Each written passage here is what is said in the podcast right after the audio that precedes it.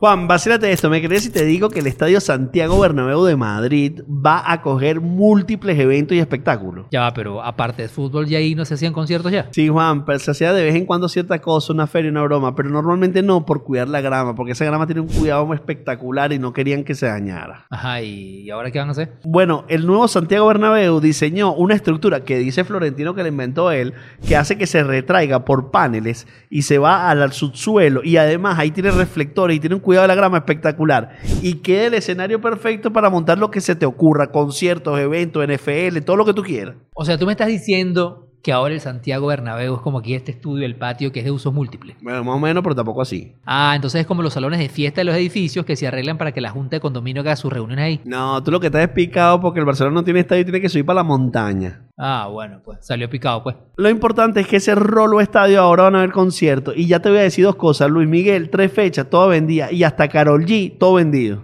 A la Carol G.